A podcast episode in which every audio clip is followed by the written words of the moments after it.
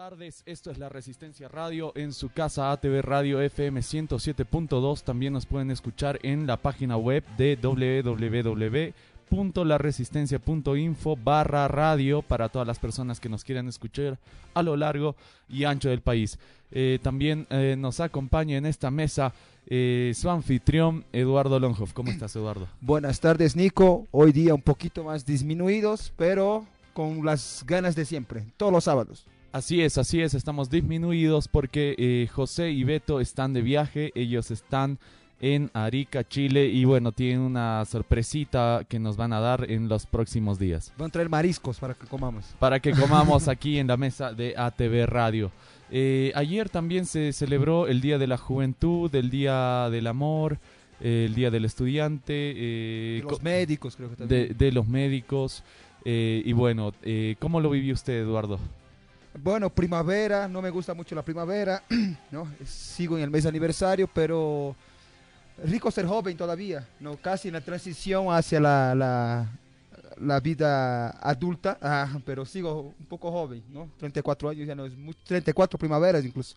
Así es, así es, y bueno, en estos días también hubieron eh, declaraciones interesantes en los medios de comunicación, eh, como las declaraciones de también del senador eh, Murillo de Unidad Nacional eh, del partido del eh, ex ministro de Planificación eh, de los años 90, de Jaime Pazamora, eh, Samuel Doreño Medina, donde justamente también reprochó a la actitud del presidente. No sé si vio la noticia, Eduardo. Claro, he visto una, una frase frase machista, misógina, ¿no? Diciendo al vicepresidente que hace cocinando porque cocinar es cosa de mujeres. ¿No? Y, que, y cuidar la guagua, cuidar al niño también cosa de mujeres. O sea, una, una, actitud cavernaria, cavernícola es la de Murillo.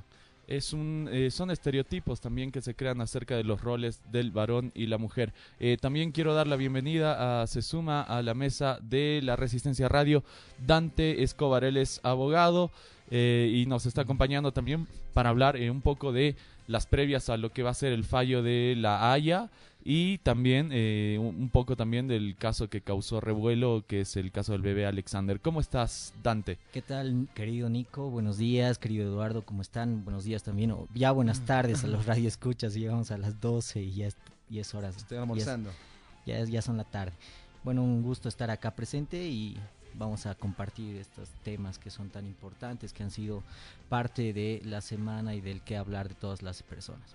Así es, así es. Eh, de hecho, justamente el tema del bebé Alexander ha sido algo que ha preocupado a todos, eh, ha causado revuelo mediático a partir de un audio que, eh, bueno, se soltó de, a los medios de comunicación. Bueno, de hecho, también nuestra casa mediática, ATV, ATV es también una de las fuentes de donde sale el audio, si no me equivoco. Entonces, la fiscalía tengo entendido que también pidió a nuestra casa que eh, se entregue la fuente, ¿no? Eh, obviamente el director de nuestra casa dijo, evidentemente no, me eh, amparo en lo que es la ley de imprenta. El secreto no, de fuente. El secreto de fuente. Entonces, Dante, no sé cómo, cómo viste, escribiste recientemente un artículo al respecto haciendo prácticamente toda una crítica al sistema judicial boliviano. Eh, evidentemente, Nico, creo que hay que analizar este tema de una forma estructural. Había escrito que un monstruo, ¿no? En realidad un contubernio monstruoso fustiga la justicia en Bolivia. ¿Y a qué me refería cuando hablaba de contubernio?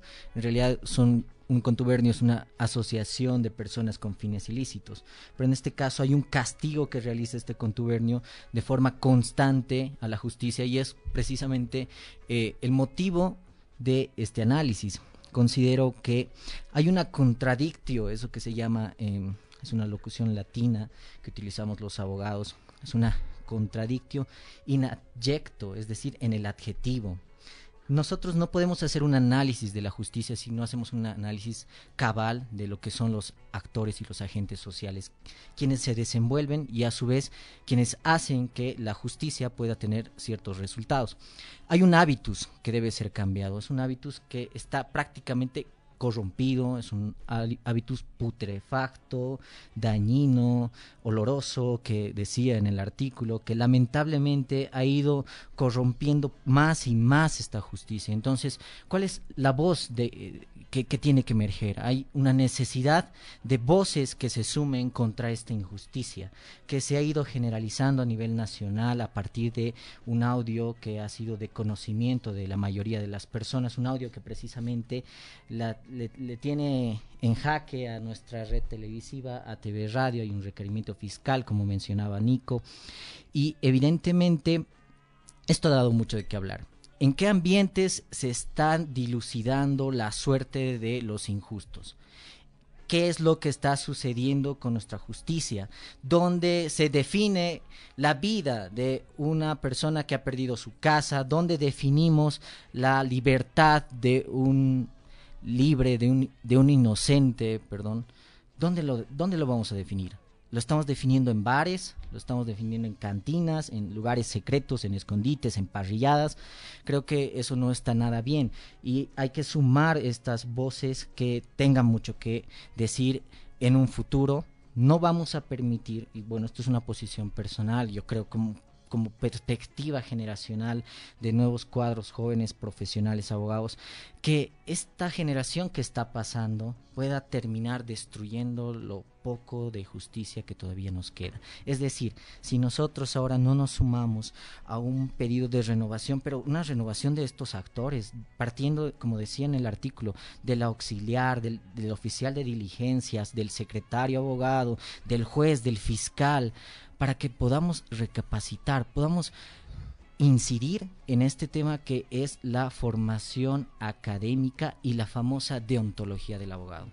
Hay una cosa, perdón Dante, que te, que te corte un cachito. Desde el tipo que va a notificar hasta muchos jueces, ah, hasta muchos jueces, ah, hasta muchos jueces, ah, la corrupción es una cadena casi interminable. Por ejemplo, si no pagas, yo tuve un proceso ahí de, divorcio y si no, da, si no daba 100 bolivianos al tipo que va a notificar, no iba, o sea, no iba nunca. Y entonces hay bares cerca del tribunal, creo que el tribunal aquí, de la, que solo hay abogados y, fiscales. Eh, estamos teniendo problemas técnicos con el micrófono de Eduardo, pero enseguida lo solucionamos. Ahora sí. Ahora sí. listo. Ahora sí. Pero es eso, es una cadena de ¿Por, dónde podemos cortar eso, Dante? ¿Por dónde se corta? Eh, Solo formación académica claro, hay que, hay que comenzar a cortarlo de raíz. Como decía, que es un mal que hay que eliminarlo como se ha eliminado la tisis. La tisis, que era una enfermedad que ha acabado con gran población en siglos pasados, ha sido erradicada. ¿Por qué? Porque hay que extraerla de raíz, es decir, no permitir que cúmulos o que eh, residuos todavía queden arraigados en el sistema. Me refiero, bueno, hago analogía con el sistema jurídico nacional, con el sistema judicial vigente. Tenemos que cortar de raíz, pero hay que hacernos la pregunta, ¿cabe una eliminación superficial de los actores? No es que me estoy yendo, me estoy estrellando contra la gran mayoría, sino que solamente estoy haciendo referencia a aquellos malos administradores de justicia, porque hay que reconocer, y siempre hay excepciones, que tenemos buenos administradores de justicia, buenos jueces, buenos fiscales, buenos secretarios, buenos abogados que hacen su trabajo. Sin embargo, este mal tiene que ser analizado, y ahí está la pregunta, ¿no? Cabe un análisis crítico, estructural, de la forma en que se están enseñando en nuestras universidades a ser abogado, a ser juez, a ser fiscal, a ser magistrado? ¿Cuál es la enseñanza? ¿Cómo es que estamos aplicando la deontología jurídica? ¿A qué me refiero con eso? A que eh, el abogado tenga principios de lo que hace, tenga noción de, de ética, de, de moral. O sea, un abogado no le puede exigir a su cliente más allá de lo que debe, de lo que está establecido. Tenemos leyes, tenemos normativa que precisamente ha ido relacionada a este tema. Entonces, es un mal que, como decías tú, Eduardo, ha ido comenzando desde lo más pequeño, pero no se ha pensado que iba a crecer tanto, a un punto que nos cuestionamos. ¿Será que la justicia nos pertenece a todos y todas las bolivianos? Creo y personalmente que lamentablemente hemos llegado a un punto donde la justicia es de unos cuantos administradores solamente. Eh, evidentemente la jueza dice, eh, yo soy quien habla en el audio y bueno, emití una opinión personal en la cual eh, la persona que me pregunta es la que me guía a emitir este juicio. Sin embargo, él, él, dice, esto no causa estado. O algo así, lo entiendo, no causa estado. No, explica bien el, en qué contexto ella dice estas afirmaciones que evidentemente, como lo dijo Dante eh, y la jueza lo dice, me invitaron en un primero de mayo a una parrillada y bueno, me grabaron.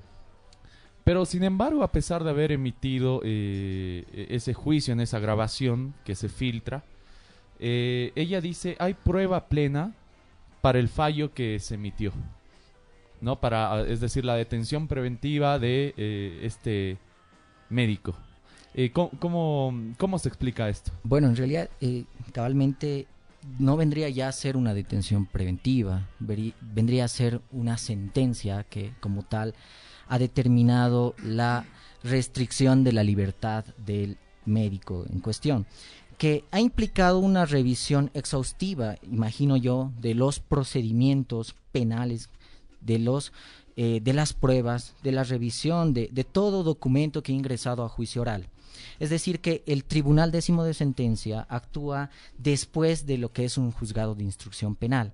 Primero, la causa, obviamente, ha sido una denuncia conocida en todos los medios, o sea, lamentable, ha sido un una sacudida a nivel nacional, que, bueno, ha sido considerada por un juzgado de instrucción cautelar que ha determinado la inmediata detención preventiva, que posteriormente ha ido avanzando a lo largo del proceso en una etapa de juicio oral, y es ahí donde interviene el juzgado décimo de sentencia la prueba es un examen forense, ¿no? O la, sea... la prueba principal debería ser verificar si es que hay eh, elementos, hay, hay agentes orgánicos, hay eh, ADN de, en este caso, el sindicado, que, es el médico. Sin embargo, este es la prueba más, esta es la prueba más importante que tiene una nebulosa y sobre la cual se está cuestionando. Esa es la cuestión. ¿Quién, quién hace eso? O sea, quien firmó el certificado forense, que, que, ha hecho el examen forense, fue un médico, ¿no? Fue una una médico forense, dependiente del Instituto de Investigaciones Forenses, ah, que es el IDIF, que depende a su vez de la Fiscalía General del gracias a la mala praxis, o sea, un inocente va a la cárcel, porque la justicia tomó esos elementos como, como, pruebas, ¿no? Claro, pero ahí está eh, la interpretación que tiene que realizar el juez. O sea, más allá de una interpretación exegética que te dice la norma, a ver, eh, será sancionado de, de tantos, tantos, eh, o, cualquier o X o Z eh, postulado que se pueda incorporar en la norma jurídica, está la interpretación, está ah. la verificación de esa prueba por parte de la autoridad jurisdiccional. Entonces, es la autoridad jurisdiccional la que debe verificar si la prueba que se pretende introducir en etapa de juicio oral es una prueba válida, es una prueba que no ha sido contaminada anteriormente. Caso contrario, deberán plantarse las, los incidentes o las anulaciones que en este caso establece el Código de Procedimiento Penal. Claro. Eh, eh, evidentemente lo que corresponde al siguiente paso, Dante, es eh, lo que es la apelación, ¿no? y en esta apelación se tienen que hacer las observaciones correspondientes a lo que es el fallo que hicieron, entiendo, son tres jueces, ¿no? y de acuerdo, bueno, entiendo que también existen figuras como lo que es el prevaricato, cuando un fallo judicial es eh, contrajurídico, por usar algún tipo de terminología que explique un fallo eh, posiblemente incoherente. Sin embargo, evidentemente dice la, la jueza dice, bueno, eh, está la posibilidad de apelar en, en, en, los estrados judiciales, ¿no? las pruebas están ahí, se falló de acuerdo a derecho, ¿no? Ahora entonces, la pregunta es, ¿Qué, es lo que sucede con el caso del bebé Alexander? Tú muy bien lo dijiste, hay evidentemente eh, un problema en nuestro sistema judicial. Eh, la pregunta es, eh, ¿es posible que el caso del bebé Alexander se pueda llevar a un punto de politización o mediatización para, no sé, satanizar al gobierno o echar la culpa al gobierno por el sistema judicial en el cual eh, evidentemente aún existen los, los problemas que, que se arrastran. Bueno, en este caso hay que hacer una diferencia, ¿no? En qué medida el gobierno tiene una responsabilidad, una responsabilidad de Estado, y en qué medida los directos administradores de justicia, que son parte del órgano judicial, tienen una relación más cercana al caso. Considero que eh, este es un tema estrictamente judicial. Es un tema que la justicia debe subsanar pero la justicia no arraigada estrictamente en los procedimientos establecidos, sino la justicia que parta de la autoridad moral que tiene que dar en este caso el Estado. El Estado ya ha dado pronunciamientos. Entiendo que diferentes instituciones, algunas de ellas se han centrado en identificar el directo responsable de la filtración de los audios, que creo y considero que no es el punto. El punto es que ya se ha visibilizado esta agudización, este, esta grafomanía que tienen los jueces o las autoridades jurisdiccionales para determinar lo que es justo o lo, que no es justo, siendo que lo que el derecho implica es que el derecho es el arte de lo bueno y lo, que, lo equitativo, es, es jus es art boni et aequi, lo, lo que dice la locución latina. Pero ahí eh, no, no sé si debamos ingresar a un tema estrictamente político, porque em, es un tema estrictamente judicial, tiene que resolverse en este campo. Tenemos instancias encargadas para tal efecto como el Consejo de la Magistratura. Ante... Eh, solo, ¿El audio puede ser considerado prueba? ¿El audio en sí, este audio de la, de la jueza? Bueno, nuestro sistema judicial no admite prueba que no haya sido incorporado en juicio. Entonces no, no es eh, prueba. es decir, que es una es, es, algo que lo relaciono bastante, no sé si ustedes tuvieron conocimiento del caso Alfred Dreyfus. Ah, este es un caso muy sonado y, eh, bueno, jurídicamente se, se, ha revisado bastante porque es un inocente Alfred Dreyfus que divulga secretos militares en una etapa previa a la Primera Guerra Mundial. Y el, el pueblo francés, es decir, las instituciones del Estado, con toda su fuerza punitiva, sanciona con la destitución y la degradación y es más, lo condenan y lo exilian a muerte civil en una isla sin reconocerle su, su derecho al, debido proceso, es una vulneración flagrante al, al, derecho al debido proceso. Y es un caso similar. ¿Qué ha sucedido? Que se ha demostrado que él no había sido el quien ha divulgado eh, estos secretos militares, sino eran otras personas.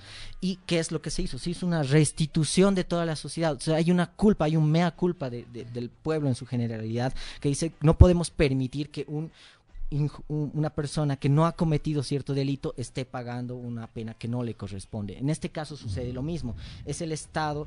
Yo imagino que se, se, harán las correctas interpretaciones desde el punto de vista constitucional. Es decir, nuestra constitución tiene un criterio sumamente neutral al contrario de lo que sucede con las normas. Las normas son normas específicas que deben aplicar lo que dice la Constitución. Cuando nuestra Constitución establece parámetros del debido proceso, por ejemplo, del respeto a los derechos y garantías fundamentales, a la libertad, a la, eh, a la legítima defensa, en este caso, eh, ¿qué, es lo que, ¿qué es lo que pasa? Que la constitución por supremacía constitucional es aplicada de forma preferente. En este caso debería aplicarse desde este criterio, desde la vía eh, legal correspondiente, que su derecho está por encima de lo que puede establecer una norma específica. En este caso la constitución política del Estado, que está como supremacía constitucional por encima de las normas. Eh, ahora, Ahora hay algo también eh, importante. enseguida nos vamos a hacer a una, un, corte musical.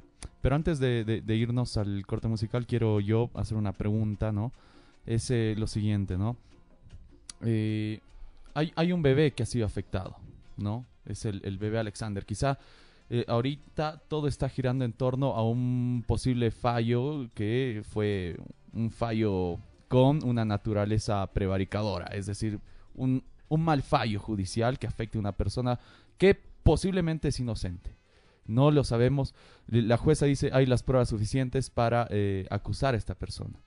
Eh, hay una persona posiblemente afectada, pero más allá de que existe una persona posiblemente afectada, existe un bebé que eh, ha sido afectado también por lo que es un sistema médico, ¿no? Entiendo que se encuentra, ¿no? En, eh, eh, entiendo un termómetro que, claro, que se le habría insertado. Hay mala praxis ahí de nuevo, o sea, claro. la famosa mala praxis está presente. Por ahí, en realidad, no sé, yo pregunto eh, ingenuamente, ¿no? Como un ciudadano común, y digo, Evidentemente, por ahí no correspondía acusar al médico por violación, sino quizá correspondía fallar no solo al médico, sino a varias personas que estarían implicadas en la atención de este bebé por mala praxis, ¿no? Y ahí viene todo el debate también de lo que es el código, Penal. la reforma de, del Código Penal. del código penal.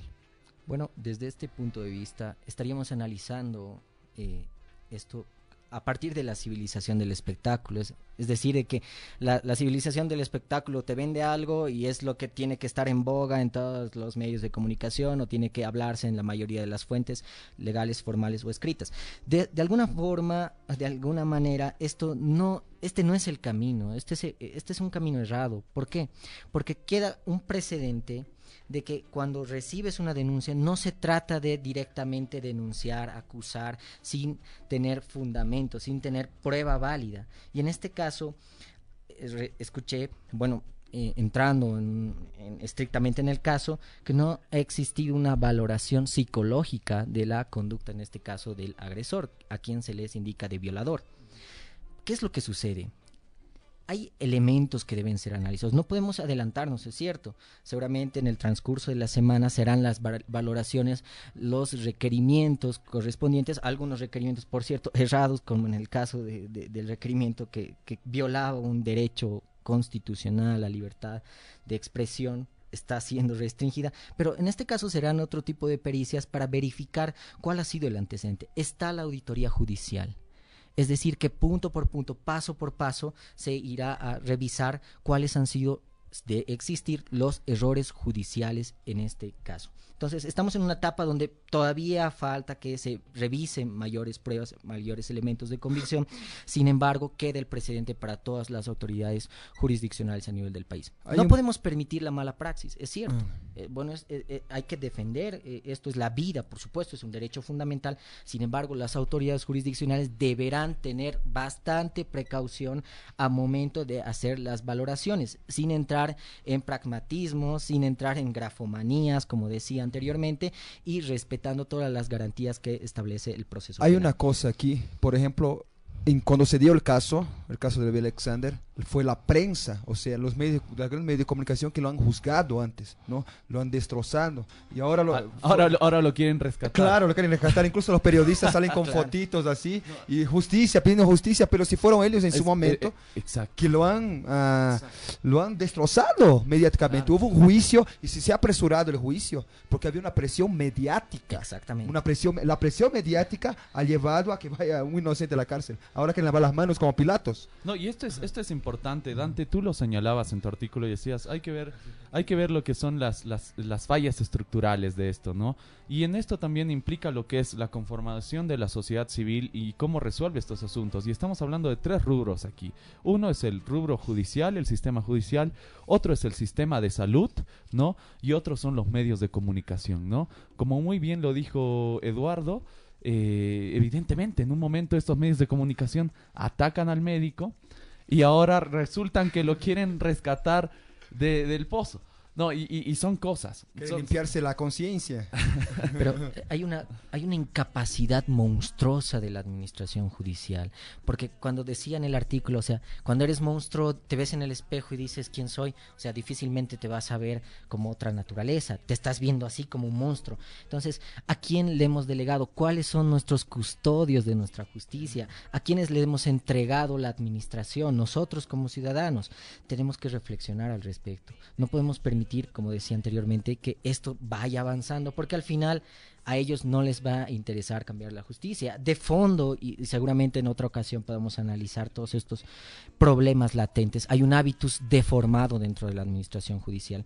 Lamentablemente encontramos procesos que están... Uh, 20, 30, 30 años, 15 eh, personas que, que cada día caminan, piden por lo menos que sean atendidas, pero hay que encontrar una solución estructural, no podemos permitir soluciones eh, superficiales a este tema. Y ahí está la capacidad formativa, ahí están los nuevos elementos, ahí también podemos encontrar una nueva generación de jóvenes en su mayoría o personas que están dispuestas a hacer grandes transformaciones por nuestra administración judicial. Son las 12 y 25 del mediodía. Esto es la Resistencia Radio. Ustedes nos están escuchando mediante FM 107.2 también a través de nuestra página web, laresistencia.info barra radio.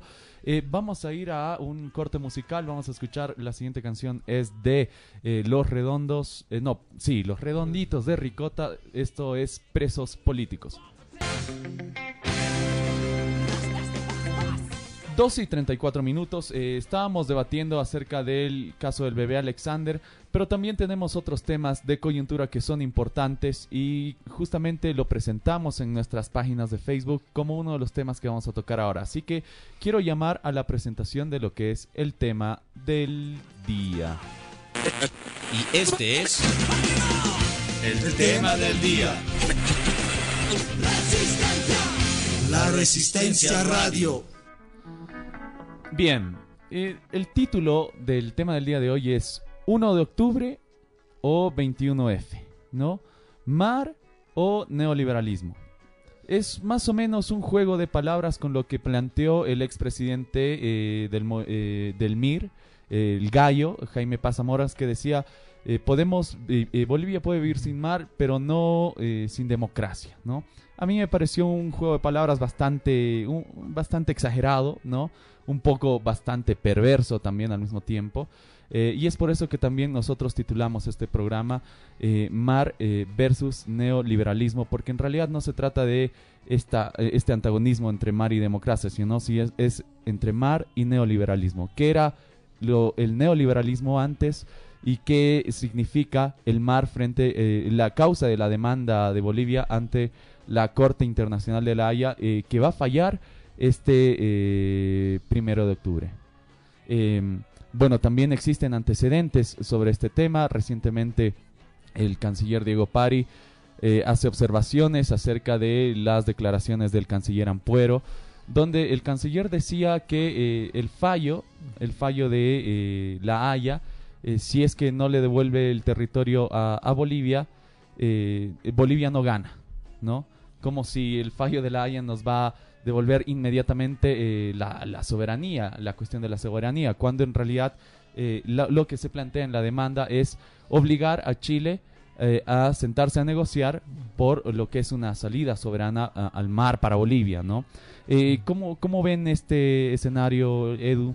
Bueno, y hay una cuestión, la, la oposición, la oposición está llevando eso a, como si fueran devolver el mar, para después decir, pucha, pero no, no nos han devuelto el mar como si toda la, demanda marítima fuera y se, girara, como gravitara en torno a que nos puedan devolver el mar, ¿no? O sea, una contracampaña que están haciendo y ahí sale el señor Jaime Paz, el señor de los narcovínculos, el señor que, eh, que no tiene ninguna sola contribución de 89 a 93, una gran contribución a Bolivia, a no ser la restauración o la implementación, perdón, del neoliberalismo más duro, ¿no? Y más carnicero con la población y con las clases trabajadoras bolivianas.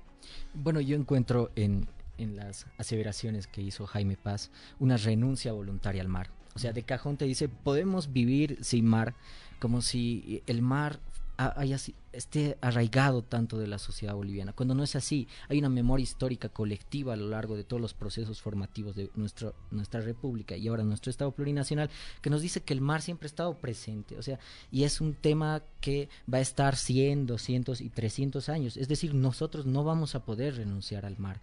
Es más, ya hay como una aptitud de decir, ya hemos perdido con el mar, entonces tenemos que ir a la democracia. No me parece correcto cuando estamos viviendo en un Estado democrático, social de derecho derecho y donde se reconocen todavía las garantías fundamentales, a diferencia de un proceso dictatorial o una, una etapa de neoliberalismo donde lamentablemente, ahí hay que decirlo, este tipo de conductas eran sumamente funestas. Evidentemente yo creo que la causa marítima representa lo que es la democracia popular y la democracia que reclama el señor eh, Jaime Pazamora es la democracia neoliberal.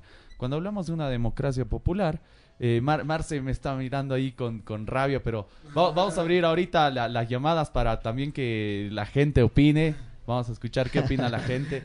Eh, eh, y, bueno, también vamos a tener un debate con la gente. Vamos a, abrirlo. Así que atentos. En, un, en unos minutos más vamos a dar el, número. Pero yo, pienso esto, ¿no? Evidentemente. lo que está planteando el señor Jaime Pazamora es la cuestión del 21F como la cuestión de la democracia absoluta, ¿no? Eh, el, mismo discurso de siempre, que no se respeta el 21F, que no se está respetando el voto del pueblo.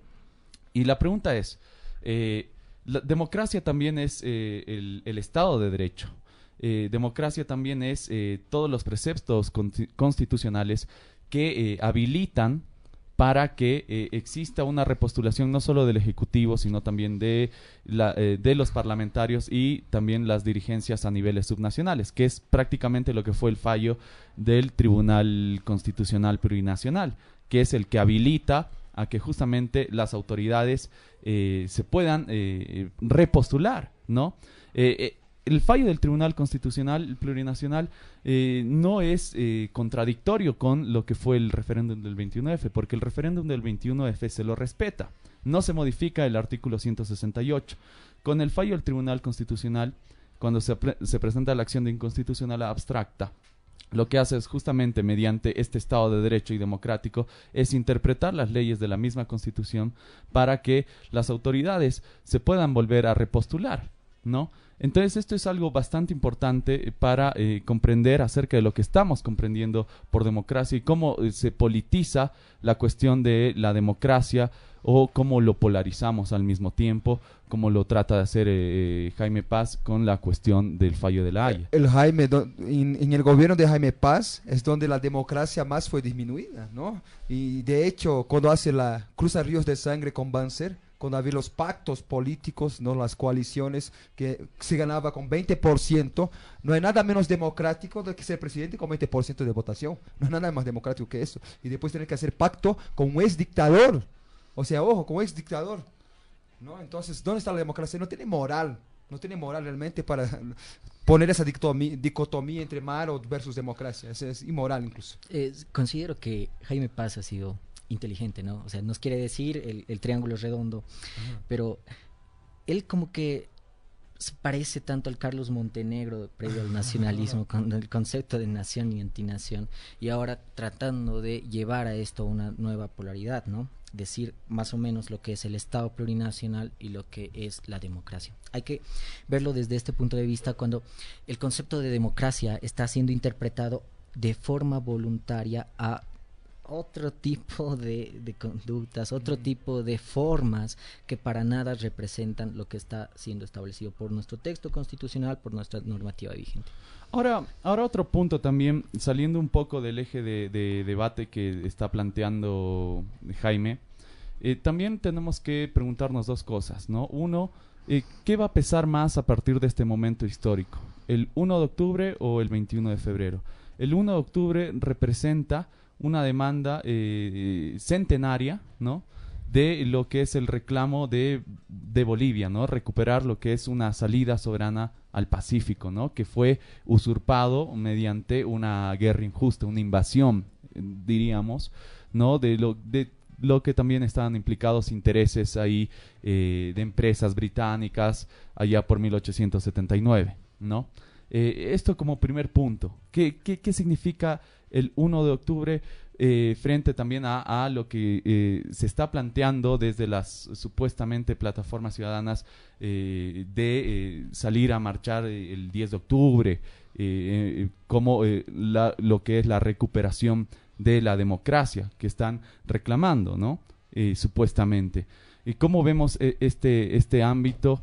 del simbolismo de lo que va a ser el, el fallo de la Haya este primero de octubre primero de octubre es un acontecimiento histórico. No va a pasar eh, en 100, en toda la historia va a girar en cuanto de las relaciones diplomáticas que tenemos con Chile, va a girar en cuanto a lo que va a suceder el primero de octubre.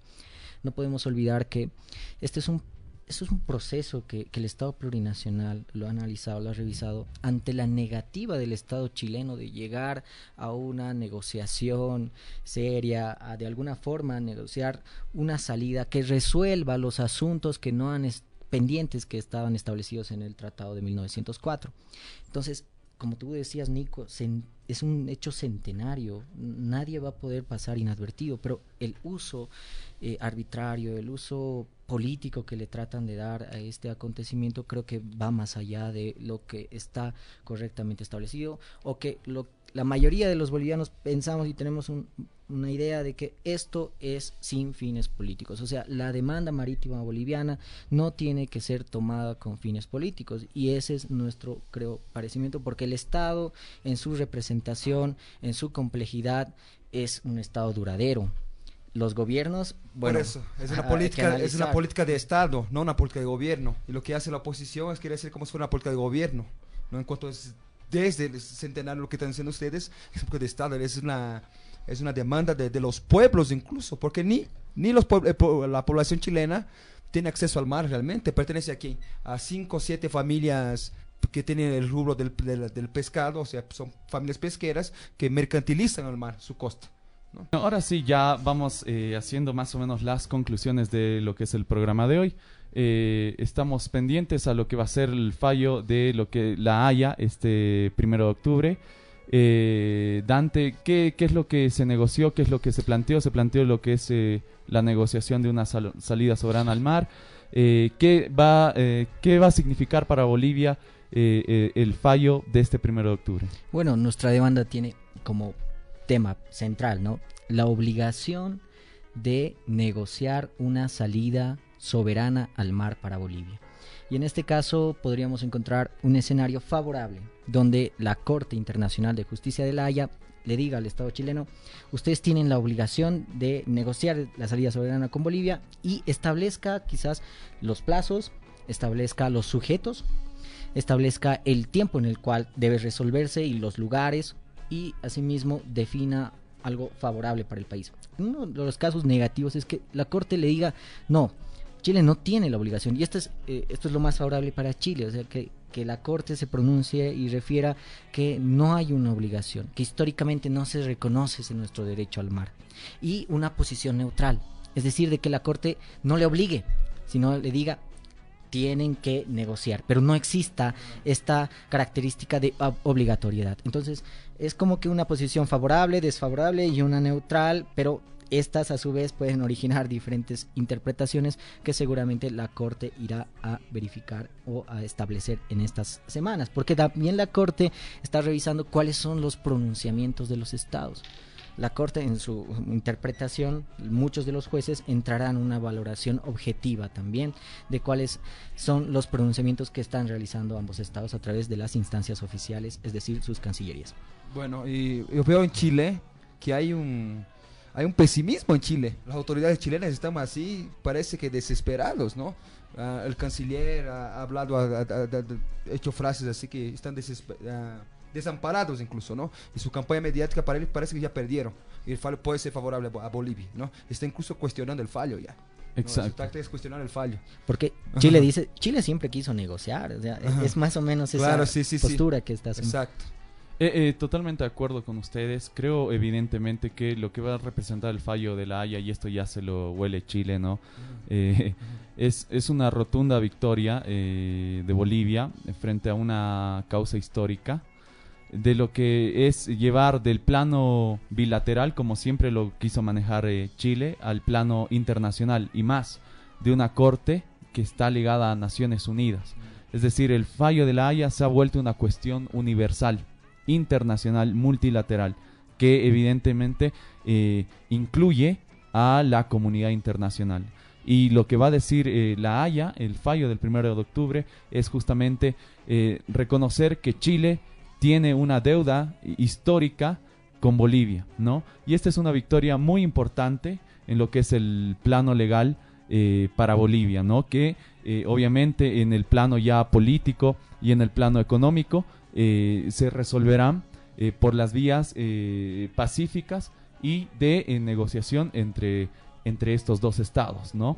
Y no es justamente como lo quiere hacer ver el canciller Ampuero, que supuestamente lo que él afirma es que si el fallo de la Haya no le devuelve el territorio a Bolivia, Bolivia habría perdido, ¿no? Esto es, no, es lo más falso, es, estaríamos hablando ahí ya de lo que son eh, eh, acusaciones eh, que caigan en, en lo más bajo también, ¿no?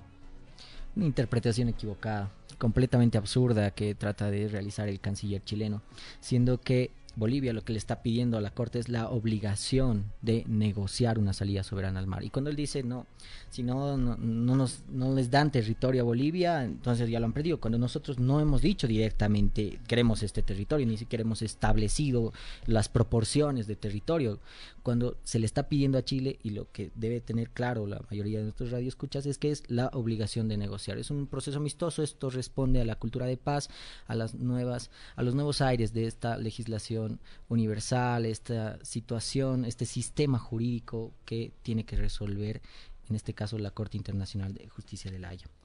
Bueno, ahora sí, ya nos quedan los últimos minutitos del programa. No sé si vale la pena... a... creo, que, creo, que, no va a dar tiempo, ¿no? Creo que no va a dar tiempo, no va a dar tiempo, ¿no? Para, no va a dar tiempo para las llamadas.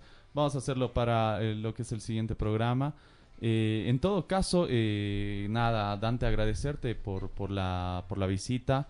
Eh, muy enriquecedor tu aporte eh, como abogado, ¿no? Desde, desde lo jurídico creo que hubo un rico debate en torno a lo que fue el tema del bebé Alexander. Creo que vimos evidentemente que existe ahí una falla no solamente en el sistema judicial, sino también los medios de comunicación que se, los médicos. se apresuran a linchar eh, y después quieren ser los salvadores de, su linchado, ¿no? Eh, y después estamos hablando también de los médicos, ¿no? Porque evidentemente ahí hay un bebé que es, es víctima, es víctima, una, una vida de un recién nacido que es víctima de mala praxis, ¿no? Eh, puede que el, el, fallo de la justicia no haya tenido que ver con el tema de la violación, pero sí evidentemente ahí hubo una mala praxis, ¿no? Bueno, Nico, el agradecido es mi persona, eh, también igual forma Eduardo, es un placer, ha sido un placer estar acá compartiendo, espero estar en otra ocasión, pero acá concluyo, el sistema jurídico es responsabilidad de todos y todas los ciudadanos y ciudadanas de este país. Es decir, tanto periodistas que, como decían, en esa mediatización de, de, la justicia trataron de sancionar o estaban en todos los medios y decían exigimos un responsable. Son los que en un momento le dan el primer tiro, pero ahora son los que lo han rescatado. Es decir, que eh, también eh, esta denuncia sale de, de medios de comunicación y son los que lo rescatan. Un, un, primer punto. Otro segundo elemento, hay que ver el, el otro lado ¿no? de la moneda. ¿Qué, ¿Qué actores están en nuestra justicia? Quiénes son nuestros custodios, cómo podemos resolver esta cuestión tan importante, porque lo, decía en el artículo, esto nos puede pasar factura de aquí a unos años, y nosotros los que estemos quizás en cargos de administración de la justicia, los que podamos resolver eh, eh, los diferentes temas que atingen a nuestra sociedad, nos vamos a ver muy perjudicados. Bueno, muy agradecido. Gracias Dante, gracias Edu. Eh, esto fue otro programa de la Resistencia Radio. No, bueno, nos vemos el próximo sábado, ¿no? Y quería solo hablar de un tuitazo antes que de aquí salí de la página. Bueno, el, 20, el 25 de septiembre, el martes, va a haber un tuitazo con el hashtag uh, Mal para los Pueblos. Todos invitados a tuitear. Muy bien, todos invitados para el 25, 25 de septiembre. septiembre para el tuitazo. Esto fue La Resistencia Radio. Con ustedes estuvo Dante Escobar, Eduardo Longhoff, eh, en controles Marcelo, eh, que siempre nos acompaña, y, y, su anfitrión Nicolás Melendres. Nos vemos hasta el siguiente sábado a mediodía. Chau, chau. Chau, chau, chau.